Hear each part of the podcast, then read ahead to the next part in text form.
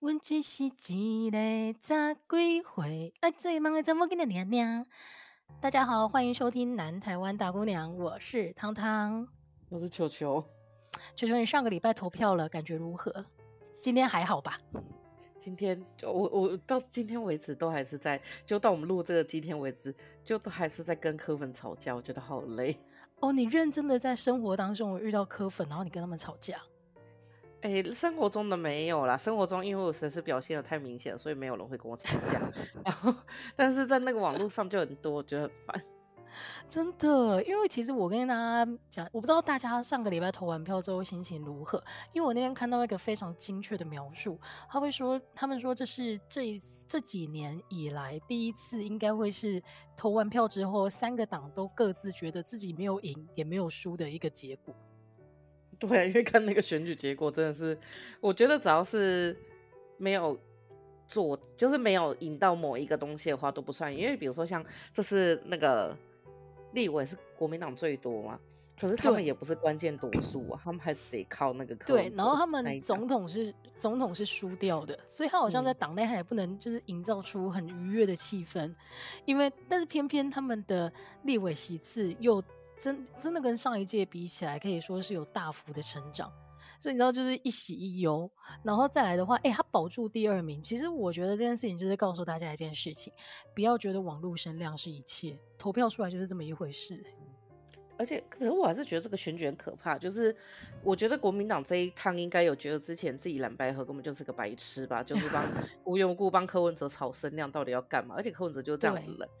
而且我记得，就是最近，就是我后来选后，就有看到一个学长 po 说，如果就是绿白合可以打败国民党的话，你会接受吗？我直接在下面说不行，忘记二零一四年民进党的前车之鉴了吗？对啊，就是、当初就是所谓传说中的绿白合。对呀、啊，而且我真的觉得，就是他真的是个剽窃狂哎，像那个小丑，那、一开始也不是他做的，然后现在讲的一副只有他会监票，然后我觉得那些年，哦，我真的是，我觉得这样讲，我要给你五分钟的时间，好好的来讲一下小草这个运动。我跟你讲，小草，我跟你讲，首先呢，柯文哲他们那个小草在头上夹小草，那个就是中国人在做的事情，中国人就会在头上放小草，为什么呢？因为那就是古代奴才的意思。Oh. 所以就是他们很多人会在头上夹那个小草，就看起来很可爱嘛。确实它是一个很可爱的东西，但是后来就包括中国人自己又出来说啊，这不就古代代表奴奴奴隶的意思，只是在头上放个草。对啊，只是没有夹那么可爱，可能就是会在头上插个稻草什么之类的，那个是有的。Oh. 嗯，那时候看到那个就觉得非常的奇怪，就我好像在小红书上有看到，好，那就算了。然后现在柯文哲就他还做了小草阵，那就党政啊。我觉得这些人到底知不知道自己是智障？就是他上面就写一般党员，他们还觉得说自己没有入党，只是支持。然后再也就是因为柯文哲其实很擅长做一件事情，嗯。就是党政这件事情，我想要先打断你一下，因为我今天看新闻的时候，我觉得真的是蛮夸张的。因为今天有一个新闻，就是像球刚刚讲的，有学生晒出自己有所谓的民政民众党的我们的，因为上面已经写了党员，所以我可以把它解释为党政。可是他们是未成年的学生，你这一切都不合乎法规吧？就是其实是不能吸收未成年，再来就是其实政治是不能进校园，其实每个党都很遵守这件事情，就是。呃，就即便之前清大的那边就是可以放马英九进来，但是不能放蔡英文这样演讲。其实大家都还是有遵守党纪，或者是那种政治不能进入校园。可是你记得吗？柯文哲有说党政军他们要严格谴责党政军进校园，就自己现在在干嘛？嗯、自己进校园、嗯、那就算了。我觉得他们就是一群哦，反正我现在就觉得判断一件事情的东西最。直接的就是以前就是判断国民党支不支持，现在就判断民众党支持者支不支持。他们支持就代表这个东西有危险。而且我觉得我真的是，我觉得真的这这件事情，我觉得他们做的很好的原因，就是因为他们成功的让世代对立到有点下降到三十几岁跟二十几岁这一代。因为连我们讲话，他们都会觉得说听起来像老人。可是老实讲，他们到底能不能？温习超过五年以上的东西，就比如说不在籍投票，在那里讲说不在籍投票这件事情应该要推，我就他妈你是不是智障？就不在籍投票会出现什么事情？几年前就讨论过的事情。对，我们有两百万的外侨，然后这些人不住在台湾，他们大部分住在中国。你开放这两百万，那今天会怎样？柯文哲会当选。就是如果你全部都要用啊，这这台湾的政策会不会为这些人存在？如果你都觉得说他们一回来就用健保很机掰的话，那你怎么会同意这件事？就是这些年轻人根本没办法思考超过五年以上的事情，五年以上的事情对他们来讲就就是过去。然后我就觉得说，如果我们这一代就是下一代某一代的年轻人，就大学以上觉得自己很有判断力的年轻人都长这样子的话，他真的很危险，就代表我们有整个世世代是崩溃的。他们是没有思考能力的。不在籍投票这件事情非常的非常的有趣，就是说，因为你知道印尼最近他们也在当也在选举当中，所以其实台在台湾有很多印尼的移工，他们是可以直接在印尼就投票的。所以我觉得这个世界上的确每个国家有自己的投票方式，可是关键就是你看，光是这一次哦，必须你要拿着自己的身份证，然后到投票投开票所里面投完票之后，一张一张这样子唱这样点给你看，你都觉得可以做票的话，那你觉得你有什么立场去说我们可以开放不在籍？就是你有完整的配套吗？而且我觉得说更好笑的是，我就说真的，这群年轻人要不要先知道自己会不会投票？因为我那时候就一结束，有看到超多人说，嗯，为什么不能拿自己的章盖？没有人教我。我想说，是你们根本上课没在听吧？这个不就是国小就教过了吗？国小或国中，我有印象他是教过的，就是你要拿那个东西下去盖，就是你还没有投票你就知道这件事情。学校也有很多权，不止学校有教啊！你现在光是我觉得。你连在开投开票所的时候，大家应该都会稍微有一些资讯可以吸收吧。而且我就觉得这些人真的很蠢。老实讲，做票这件事情，为什么大家不讲？因为国民党是做票王啊，所以就是在，所以他们不会讲。原因是因为，而且我觉得对他们来讲，就觉得说你们这些东西超 low 的，我们才不会这样做票。然后这些年轻人就是又觉得说，我觉得他们就是觉得眼见为凭，但殊不知他们本来就带着有色的眼光，以及这些东西经过变质，他们根本认不出来。因为我觉得现在的 AI 已经强大到就是认不出来，所以永远不要相信任何的影片。我觉得有时候连自己亲眼看到都不一定对了，更何况影片。嗯就无法理解、欸、你知道那个影片呢、啊？那个影片我看到的第一个反应就是，为什么它看起来画质这么的差？就是它很不像这几天才拍摄的东西。我觉得它就是假的，因为它太明显了。剪辑过的、啊，而且它真的太明显了。因为今天谁的手机现在哪一个年轻人的手机现在给画质可以超这个地步？怎么可能？那搞笑吗？这个。就是我们以前用三三一零的时代啊，就是以前你用第一代才会出现这种事情，我就觉得说，而且你他们怎么那么白痴？嗯，而且你知道，回到一开始我们在聊的民主，就是小草，还不是民主小草，就只是小草这个运动啊。嗯。我第一次看到的时候，是我们前两个礼拜到台中去，然后在公车上的时候，我就看到有一个女生，她头头上就是别了一朵那种小草，我觉得那个时候还蛮可爱的。但是我那个时候第一个反应，我以为她是绿营的支持者，因为你们在几年前推行的就叫做民主小草运动。所以我那个时候一直以为这个是你们的运动，解、哦、那、啊、你们那个时候的运动，就没有想到，哎、欸，原来现在的小草已经有一个不同的解释了呢。没有，我们那时候是叫号召青年来选村里长，因为那时候刚那个就是三一八学运后嘛，其实那时候还蛮多的，就是从反媒体垄断，在更之前其实是施明德的那个红衫军，就其实后来有一系列就是陈云女来台啊之类，那些真的就是攸关台湾的生死存亡的时刻啊，我觉得那个时候就是他真的是。我们这一群人跟我们在年纪再小一点点、跟大一点点的，其实当时就是在那个政治氛围下，觉得台湾真的是要亡国，所以那时候有很多很多运动。那、嗯、那时候其实有很多人会想要出来选村里长。那那个时候我们就用民主小草这个运动，但是后来小哦民主小草那时候我们也有用小草监票员，但我们是比较叫公民监票员，因为小草毕竟还是一个。因为对我们来讲，它是草根精神嘛，所以说就代表它有韧性，在各地的可以发芽。那它放到就监票员上，它也是必须要有公民道德这件事，就公民性嘛，所以我们不会把这个加进去。可是我觉得柯文哲及其他的支持团队都觉得他们做的才是对的，或者是说这个东西就是他们有专属权，甚至他们什么都不知道就可以把这个拿去讲。我而且还我还认真怀疑说他们到底有没有在好好的交监票，而且我真的很好笑，有人在下面跟我说我到底懂不懂监票？我想说哈 喽，我之前还去帮柯文哲训练。过他的监票员，好不好？对啊，质疑我，你，你要不要质疑了全台湾？你当初就是跑了台湾超多的乡镇，然后去教怎么做监票这个工作的。对呀、啊，我还被放在那个水里，那个不知道什么三小地方放了八个小时，不知道自己在那里干嘛，还离不开，因为我根本没有地方可以去。那那边，然后教一些阿公阿妈就是监票，还有教年轻人。我就觉得这些人就真的很很真的哦，我觉得真的是很气，因为我觉得最气的原因是因为他们其实。我觉得他们没有到那么笨，可是而且我觉得年轻人跟执政党做对立面也不是不对的事情，因为这毕竟是我觉得知识分子真的是要在某个时候是跟执政党做对立面，会比较不会跟执政党一起走，或者是会让台湾比较进步。可是现在已经不是对立面了，他们是根本就站在不知道哪里，就是你会觉得你从立论依据到其他东西，你就很想问他们老师怎么教，但所以后来我不就写一篇文章，就我发现就很多老师现在超崩溃，因为这些学生会。那 YouTube 作为就是依据。然后当老师说你为什么用 YouTube 作为依据材料？嗯、因为我们以前不是有学长用 Wikipedia，我们已经笑翻，就想说怎么会用这种东西？哎，现在学生用 YouTube，然后学生给的理由是因为他们订阅数很高，谁谁谁也有订他们的。我想说，Hello，就是我觉得台湾要不要直接从今这一刻开始说，我们就这一代直接毁掉，就我们这一代连学术是什么都不知道。我真觉得就是这个老师老师之后到研究所一定就超崩溃，他是不是要教半个学期的？就是什么叫学术学术研究这件事情？说不定他们也觉得为。什么学术这件事情重要？因为他会觉得他在网络上就已经吸取过够多的知知识了，而且很速成、很便利，他都听得懂。然后他学了几个关键字，就可以出来跟人家侃侃而谈。我我现在其实很可以理解，就是说，就是在学网络上要做那种短影音，或者是他用他们的话讲短视频哦。就你要做短视频的时候，其实你记不记得以前我们曾经有一个题目是，有一次期末考试，老师叫我们用五百字写出媒体的申论题，嗯、其实这。困难的就是你要把一个东西浓缩到用很少的字讲完，或用很少的文章很难。可是我觉得对于这些人来讲，他们做的就是剪贴，他们就找到一个点就把它剪贴起来，嗯、就其实他们就是缝补。但他们在说新闻制造业，我觉得以后这一代不能再讲媒体是新闻制造业，因为他们才是因为没有制造，他们没有制造，他们就是复制跟贴上。对，然后就而且我觉得他们最好笑的就是真的是没有在动脑，因为你知道我之前在小红书上，我记得我好像跟你分享过，就是有一个人说自己是什么，就是。每天回家就只想要在家里，然后好好的做自己，好好的认真做什么。他就是不要一切的交际，他就会为自己而活。好，这个东西你可能看到第一个会觉得啊，还蛮励志的。然后看到第二个人一模一样故事，看到第十二个人还是一模一样故事，你想说天哪，中国人是不是把大家都白当白痴？就一模一样故事，连字都没有改，然后就这样子。我跟你讲，现在台湾也会做这件事情。我觉得是台湾也变白痴了吗？就是你会觉得说这个毫无创造力。哎，这些人是不是不觉得这叫抄袭？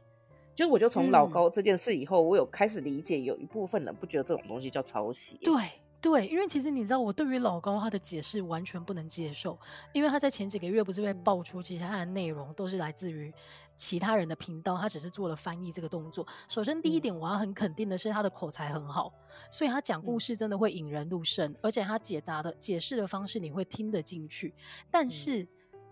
嗯但是你不能说你翻译完之后就变成自己的东西耶。对，而且他翻译完当然自己东西以后，他还有一众支持者。我真的是这一次选举后，我可以理解那一众支持者怎么来的。你从头到尾没有创作，哎，你做的只是翻译，而且你甚至没有说你的资料来源是什么。我觉，而且就是没有，这没有资料来源。然后如果你问他资料来源，他就会跟你说：“我看哪一个 YouTube。” 我真是。真的是，就真的是，我可以，我真的觉得，就是，就是我后来听谁讲过一个很贱的话，他就说，他觉得少子化也好，这种人不需要出生再多。可是我觉得其实这是，这是不对啦，就是我觉得年轻人他还是需要一个资讯，给他一个资讯的方向，怎么去找。可是我觉得对于这种，他其实已经根深蒂固，因为对他们来讲，其实我觉得人差不多过十八岁以后，就开始是在你的认知。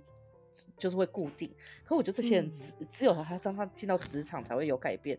但是呢，我现在 想要讲的另外一个是我们身边的科粉，就在我们这个年纪来成为科粉的。我觉得这种人，他其实只有一个字，就是利益。他觉得这件事情对他是有利益、哦欸。我跟你想的是不一样的字，哎，我想的是天真，嗯、但是这个天真是负面的。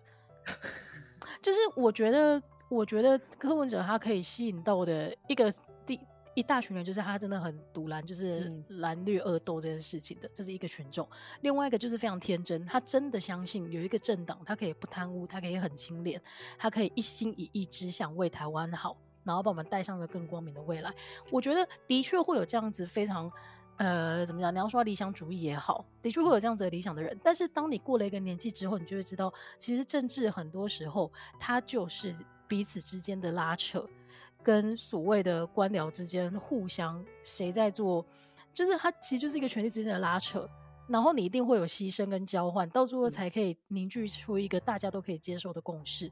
这个世界上不会有一个真的是超级完美的方案，因为不管再怎么完美的方案，都一定是会有一部分条件的人被牺牲掉的。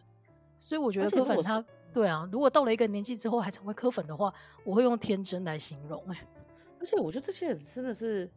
其实我有点无法理解，因为其实老实讲，你细剖这些人的本质，就我就以我们的年纪，我不要再讲年轻人，因为年轻人我觉得涉世未深还是一个可以解释的名字。嗯、可我觉得以我们身边来讲，这一群人是怎样？这一群人他们是一群想要买房子，我先随便讲，想要买房子，然后但是希望自己买了房子以后可以上涨，但是他希望房价跌，这样才是居住正义。也就是说，我会觉得是利益，是因为他们觉得所有东西都是我好就好，别人不好干我屁事。嗯就是他们不会去想到这一块，所以我觉得这一些人，他们终究就是为了一个利益来讲。那他们当然也很天真，就像你讲，他们很天真觉得说，哦，蓝绿都很烂，那我支持一个第三势力。我觉得这就是所有的西瓜派，西瓜派就是觉得。我就是最干净，我什么都不支持，然后他们就会觉得说，你看我就这样很好。我跟你讲，这些人还有一些特点，我就是大概讲一下，大家可以自己去想一下身边符合人，就是他们基本上就是会崇尚运动，比如说跑马拉松，或者是说会捐血，然后就是说自己的家庭或者是自己想法什么，或者甚至是讲说自己其实很努力的在就是延伸一些课外的东西什么这，就大家可以可以看这一些人，他们就是找寻一个成功的典范。那对他们来讲，蓝绿他们都支持不下去，他们就觉得成功的典范来自柯文哲，但殊不知，如果真的要比的话。其实，其实这三个人的智商应该差不多，因为其实警大很难考。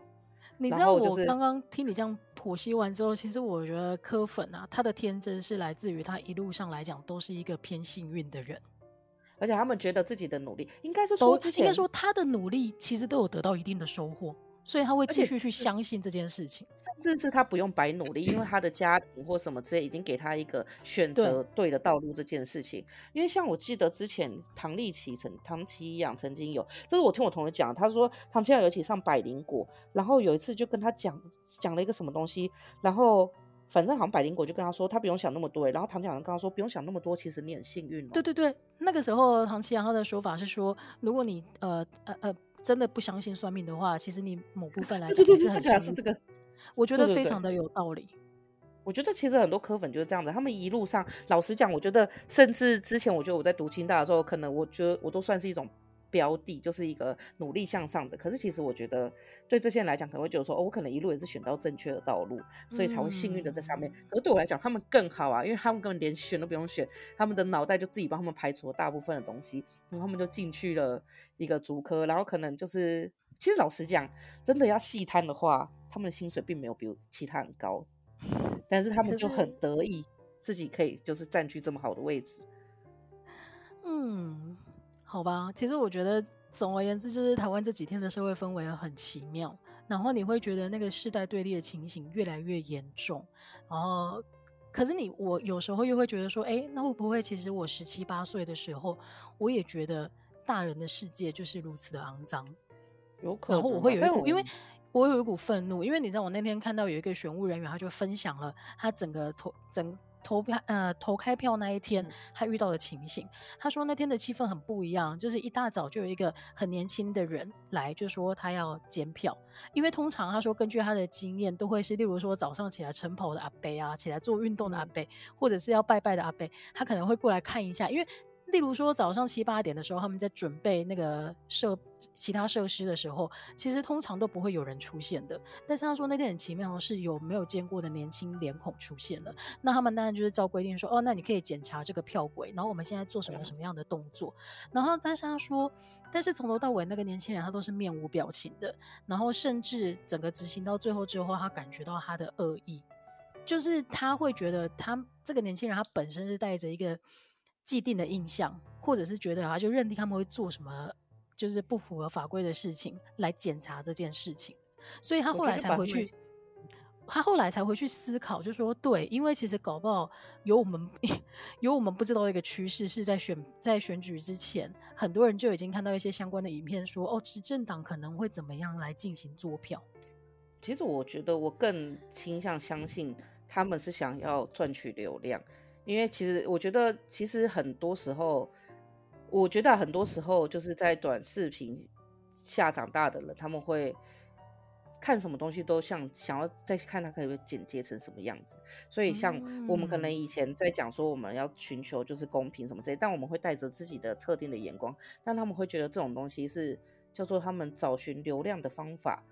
所以我觉得他可能就一开始就觉得说我要看这些东西，这东西里面可能会有流量。可是我觉得我自己这样想，他们也不太对。可是我觉得应该说最近很多的时候，我都觉得像在这些时间，他们都很知道在什么时候要拿起手机，什么时候要怎么剪辑。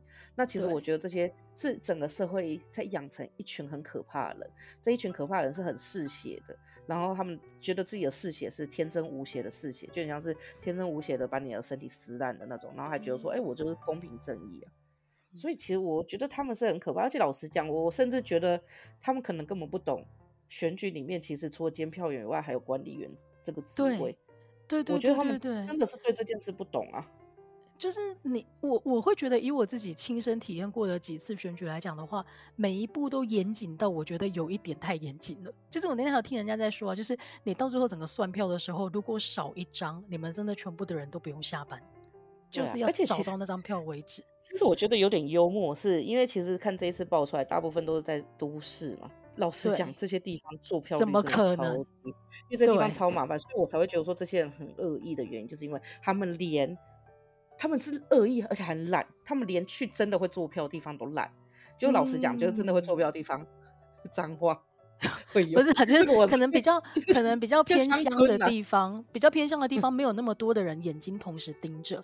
你去那个大都市开票的地方，那个那么搞不好媒体就在现场哎，而且你还闹到就是可能现场选务人员还觉得说你就是在找麻烦。好，他找麻烦以后，大家一定。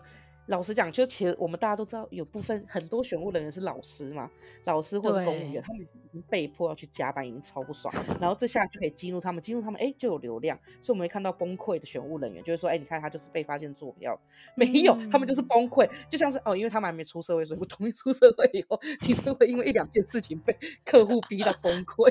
我觉得这个真的是以后才会知道。可是我觉得当这种情况下，你这样去用的时候，我就觉得这些人其实很恶意，而且我觉得他们甚至是。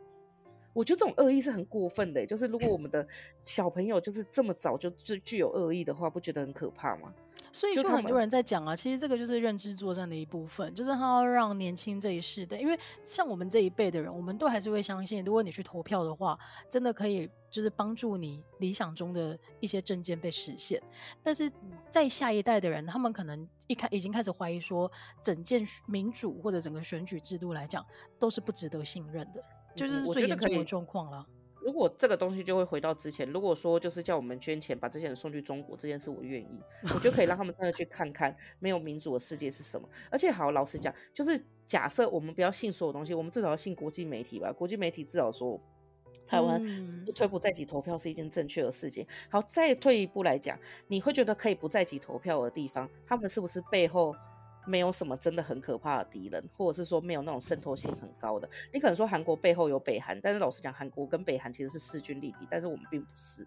嗯、那在这种情况下，你怎么会觉得就是后面的中国不可怕？然后这时候就会有人跳出来说，就是这就政府的错哦。所以呢，今天就是欺负就是胖虎，我们就是再回到胖虎理论。所以今天是大雄自己懦弱，而不是因为胖虎为什么要欺负他嘛？就你会觉得这些人就回到最后到底是在想什么？就是他们的逻辑完全就是。就是不值一，就是没有办法，完全不兼顾。然后当你攻击他们，他们就会再跳回去自己的那个逻辑思考的那个脉络里面，就说啊，你进来啊，你进来啊。后来我发现，不要跟这些人吵架，最好的理由就是你就要举证哦。然后他们举的证，因为他们其实老实讲，就是法律里面有一句话叫做“举证之所在，败诉之所在”，这是我妹跟我讲的。嗯，就是当你举证的时候，就可能是你败诉的开始。所以过去呢，我觉得。执政党或者是在野党的支持者都会自己举证，然后他们就会一个一个去攻你里面有什么问题。没有，现在你就让他们自己举证，他们就会发现他们根本举不出任何有力的证据。然后这时候你就想说，要比攻击，我怎么可能会输你？所以你你这个礼拜选举完之后过得也是挺忙的。哎，因为我后来发现，就我上一次就想，哦，就是其实我觉得还有一个就是我妹提的那句话，就是她觉得。就是我这些年前没有想过说他们支持的这些人，或他们去讲这些，他们都有能力可以在动乱的时候直接离开台湾到国外去定居。嗯，因为这些人其实没有能力的。就是你要想想看，你是没有能力，你只是一个学生，你的家庭没办法支持你去做这件事的时候，你现在为什么要一直去把台湾卖出去，然后让自己陷入这种可怕危机中？然后呢？我就 写了这个以后，就意外的，就我只是在 IG 上面讲而已。然后因为我 IG 粉丝非常的少，然后意外我大概收到三四十个私讯，跟我们说，哦、跟我说，哦、他们真的超崩溃，因为他们真的觉得这句话就是真理，就是他们会觉得为什么年轻人都这样。那我就发现，我记得大概在三四年前，我说年轻人的崩溃是为什么爸爸妈妈那么支持国民党？年轻人 崩跟我们一样，好中中年人崩溃的原因，就是因为为什么现在年轻人那么支持柯文哲？但是我觉得你讲的这句话真的是一个一个关键呐，就是年轻人他们眼中那些所谓的意见领袖、网络上的网红，或者是说 YouTuber，其实他们都是有能力随时离开的人。你为什么要这么相信他们会跟你？觉得感同身受，或者是同甘共苦，对啊，他们不会感同身受的。我就觉得这些人就是不知道。我觉得这个可能还要再闹一下，闹一阵子吧。因为毕竟我觉得可能不管哪一个党，其实老实讲，国民党，国民党他现在开始启用，在他们现在是政府开始启用，真的比较年轻的，就是。高级首长，其实这件事民进党还是要警惕。那民进党也要去警惕，说二十到三十岁这些人出了什么事情，他们为什么拿不到？对，如果真的是这样的话，我觉得不妨去从更小的学生开始教育。不是说放弃这一代，是指你会发现这一代如果假设是对于民主这个制度有怀疑的话，你就应该放回去更小，去跟他们彻底的讲一次民主是什么。然后如果这些老师都不中用，那就是用 KOL 或什么之类，反正就是要让。新一代的人知道说这件事情是重要的。其实，因为我觉得民进党在网络上的优势这件事情啊，消失的非常的快。我记得蔡英文要选第一，呃，第他第一次选的时候是选输的嘛，但是他二零一六年那一次啊，网络上的声量完全就是一面倒的。但是这个优势八年期间完全毁掉，完全消失了。应该说针对蔡英文的还部分还存在，那我觉得针对柯文哲，其实二零一四就可见端倪，因为二零一四那个时候。有很多人出来说柯文哲那些是水军，但是因为其实那时候他是有蛮多自主支持者，自主支持者就是这种，你被攻击是水军，你就会一辈子支持这一个人，因为你就觉得说他就是一个会被攻击的人。好，那他那时候有没有水军？呃，反正有操作过，我都知道有了。然后好，在下一届的时候，是不是还是有水军？可是前面那一边的人就会变成狂粉，就是会变成很支持的粉丝，就说他就是没有水军。那到现在呢，即便有水军好了。也会有很多人就说没有，我不是水军。你看我都会自发性出来讲了，我就不是水军，我不是水军，所有人都不会是水军。就他们的推论就是，我看到乌鸦是黑的，那天下乌鸦都是黑的的这种感觉、嗯、啊。反正就是既然是这样子，他们就觉得说我不是水军啊。这时候就是你要渗透最快啊，因为你可以说，哎、欸，我也不是水军啊，没有，其实我是水军。好吧，所以我觉得不管。不管结局怎么样啦，就是这一次的投票过后，我相信三个党应该都有各自需要思考的事情，然后各个世代也都有各自需要思考的事情，包括我们。就是我真的觉得这次的选举太奇妙了。但是撇开这些，我很期待立法院，因为因为你说已经事成定局，就会开始期待立法院。比如说，我就很期待一生监督你一人的谢荣介，就是追随他的所爱一起进到了那个监督机构。对呀、啊，他从地方前进中央了。对。然后你从你的腐女魂爆发嘛，然后再就是就是你看接下来的立法院长会是谁？想到就觉得很啊，对啊，那国语搭配谁？国昌，Oh my god，就整个立法院精彩。我觉得接下来所有的那个综艺节目可以直接全部都不用做，全民大闷锅都没有立法院好笑。哎、欸，你知道你知道立法院其实一直以来都有网络直播。然后这个之前应该是没什么人在看，但是我后来就觉得这一届就是从下一届开始，应该就那个你知道订阅数会急速成长哎。因为我在认真想说，我们要不要把这个拿来做练习算了，练习简短影音，因为太好笑了。因为那个都是开放资料，就是大家都可以下载。好吧，所以好，我相信大家应该也很期待，因为这次的立法院不是大家都说就是那个战神们一一归位，我就觉得蛮期待。你觉得？你觉得韩国瑜跟王世坚谁比较有可看性？韩国瑜，因为我也觉得差别攻击，对对，而且他就是会用一个非常似是而非的理论，然后讲一大篇。搭配艳女的科档超赞，就是接下来 全台湾女性会被惹火。就是我我在想我们会有什么新的，因为之前我们是残障车位。超过三十岁，我们是残障车位嘛？那我们是残障车位。然后韩国语口中说我们是什么？我们是基友，哎，不是基是外籍 外籍义工。你说什么？呃呃，来了一凤凰都飞走了，来了一堆鸡吗？对对对。然后接下来就是你觉得 那些就京剧就很多，有京剧就可以就是发展的点，接下来会培养出很多创作者。好吧，所以大家要把目光就是转移到立法院那里才是精彩的，你知道梗图来源。然后原本呢，我们今天要聊的主题其实不是这个哦，但是我们默默就快把一集聊完了。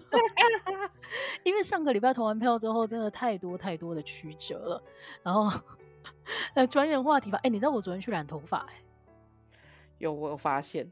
对呀，因为你知道，我就是突然之间，因为我妹妹她在前两个礼拜，哎、欸，不是，不是前两个礼拜，她就是在选举那一周，她也去染的头发。因为我们两个就是一个心血来潮，觉得哎、欸，好久没有换发型了、哦，然后。所以后来就通过透过介绍，然后发现，哎，我们家附近开了一个是别的设计师独立出来开工作室的，我说好，我们去试试看。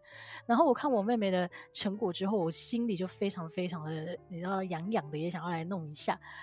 结果就在昨天临时约到一个那个空档的时候，我就跑去染头发。然后在那一刻，我才发现我真的超久没有整理头发了。你超久的，而且你烫头发也是很久以前的事，是不是大学有烫过一次啊？没有没有，我前年还有烫过。但是我染头发这件事情，你看你看你也没什么印象，因为我真的很不在意我的发型。嗯、但是我弄完头发之后啊，那一那一瞬间，我突然就觉得，哎、欸，我们人真的要多花一点时时间跟金钱在发型上面。因为我以前都会，例如说，我、哦、做指甲这一种的，但是其实发型才是一个你每天跟人家面对面的时候，大家会注意到的地方。哎，还有眉毛吧，就是对我现在就是最近也好想去雾眉。哎、欸，我很需要啊，因为你知道我现在发色变了，所以我的眉毛就显得非常的怪，它就是一个黑色，然后头发是有点橘色的这一种。还是大家赶快推荐我们新北跟那个高雄的那个雾眉，因为我看太多了，我已经完全不知道哪一个是，就我已经有点不太相信那些资讯。但是你知道我那我昨天还有一个很深很深的体会，就是因为我昨天是临时约到一个空档的时段，所以呢。我就是穿着原本晚上要去运动的运动服，就跑去染头发了。然后在讨论的过程当中，那个设计师就非常不好意思问我说：“诶，那你平常有化妆的习惯吗？”我就说：“嗯，最近的平常没有，但是如果是周末的话，就会化一下。”然后他就说：“哦，这样子吗？好，因为如果染发的话，其实还是会建议带一点妆，看起来比较比较适合。”我说：“好，没问题。”后来他实在是太不好意思，他就问我说：“那请问一下，你的妆就是例如说补个眉毛跟口红这样吗？”然后我就想，我就说，嗯，没有啊，就是完整的眼线啊、睫毛啊，然后，哎，呃，还会那个打阴影，然后跟腮红这些都会是有修容吧？对对，修容了。我刚刚想不出来之后，就是打阴影、修容。然后讲完这句话之后，他就说，哦，那就好。我那个时候心里就想说，天哪，我是什么时候融入为别人眼中就是可能。不会化妆的女生呢、欸？哎、欸，对不起，我讲“沦落”这两个字有点严重。我从什么时候变成别人眼中不会去化妆的女生？就是你突然变成鱼干，你哦，超老的。对啊，因为你知道我以前就是 上班的时候，我是每天会早起，然后把头发吹得很漂亮，然后再画一个很精致的妆。我就比较想上班。大家有没有去过清大？阿汤是可以穿高跟鞋爬清大那个 坡的人。我觉得有够猛。没错，但是我昨天穿的整身的运动服，然后素颜就跑去，所以那个设计师真的很不好意思，但是他真的就是觉得说，我可能要建议你化妆，但是我又担心，其实你是不是一个不会化妆的人？我就想说，我的形象什么时候变成这个样子？所以人如果过了舒适的生活，你真的很难回去以前那一种需要付出才能维持住精致度的那种生活。真的。我现在其实很佩服韩国的男生呢，因为我觉得他们要维持精致度，他们其实是会上粉底的。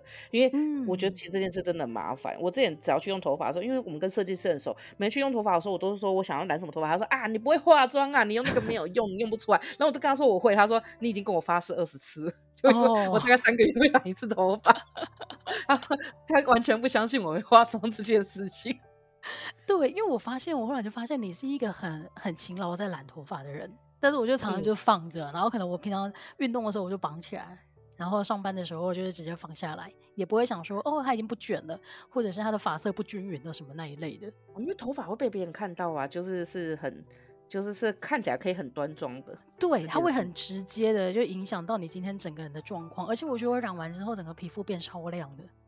嗯，因为你的发色对了，而且再来就还有绑头发，比如说如果平常戴个眼镜，然后。绑两次，就是上面把它先绑一个公主头，再绑一个马尾的话，那个就是完全是一个阿姨装，就阿姨的装扮。然后我最近会阿姨装扮，对，但只要今天开会或者是要看到主管，我就会绑辫子，会看起来比较端庄一点。绑辫子，哎、欸，你我必须在这边公开的称赞你，球真的有一双很巧的手，还会帮自己编辫子、欸，哎。哎，我上次有一次不知道怎么编一编，因为我就觉得这个还好，因为我不会编三股辫，那个比较难。然后编一编后，我同事突然说：“你编超快的哎！”对啊，对啊，对啊，你超会编辫子的。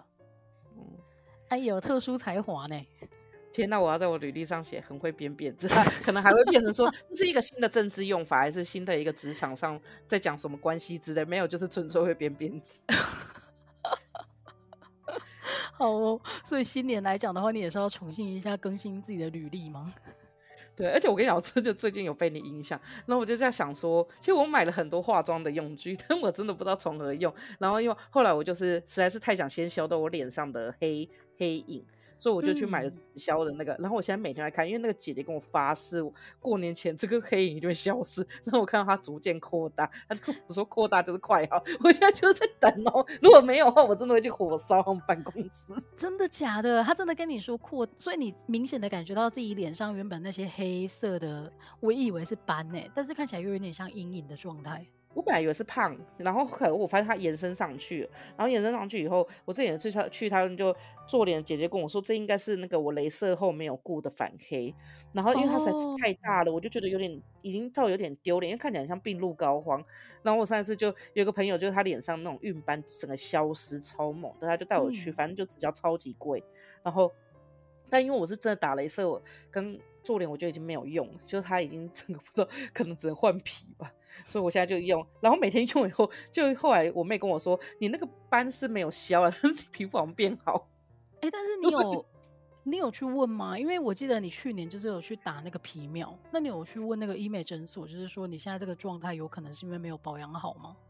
他们就是说你是不是没有防晒？然后我想说，对啊，我是没有防晒。我跟你讲，大家真的真的，如果懒得跟我一样呢，就是跟我一样懒的，不是懒得跟我一样，跟我一样懒的，就是。拜托，强烈建议你们过年在哎、欸、冬天去打，真的不要夏天打，因为夏天你连口罩都戴不住。哦、但是如果你住高雄的话，其实你一年四季都要防晒啊。也是哎、欸，但是我不得不说，你现在我现在即便是透过荧幕看到你，都白白到发光，就是不是？就推荐大家过年期间、过年前可以去换个发色，你会觉得很不一样哎、欸。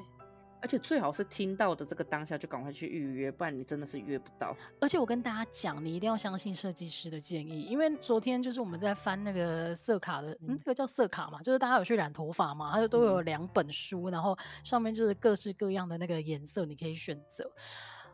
然后那个时候，我一开始的时候，我就是因为我看网络上人家的建议啊，就说什么哦，例如说栗子色，或者是有你会看什么秋冬最湿十大对对对对对，然后我就直接搜搜寻显白发色这样。然后就有人说哦，灰色调的看起来就是很有质感啊这一类的。结果我到了当场的时候，他直接就翻，我就说我想要让脸看起来显白的颜色。结果那个设计师他就直接一翻就说，那就是要橘色调。我觉得这完全颠覆我的想象，因为我觉得橘色会让我看起来很蜡黄。所以其实他，我那个时候选择相信他，我就说好，那我们就染这个颜色。但是其实，在洗完头、吹干之前，我都还是很忐忑的，因为我很怕我会立刻变得超级蜡黄。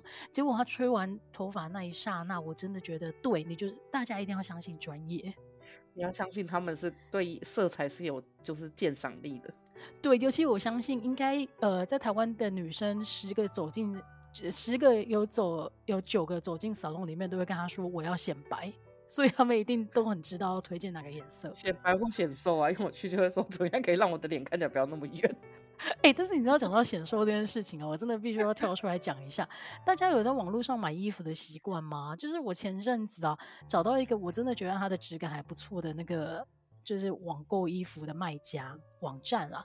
然后它在里面呢，它就会有关键字。我跟你讲，下什么关键字流量会很高，就是显瘦款。真的所以呢显瘦。对，所以呢，我就看到哦，显瘦款，我就给他点进去一看，我说哦，真的很好看啊，看起来好显瘦。你会问，彻底忽略其实那个 model 本身就很瘦，然后就说好，很瘦很瘦。然后我来看一下它的尺寸的那个规则，结果就发现啊，他说本件衣服适合的身材为四十七公斤。我就想说，OK，四十七公斤的人，你买什么显瘦的衣服啊？四十七公斤的人看起来只要不要像骷髅就好了。对呀、啊，我怎么不管你几公分，四十七公斤都是一个很瘦的身材。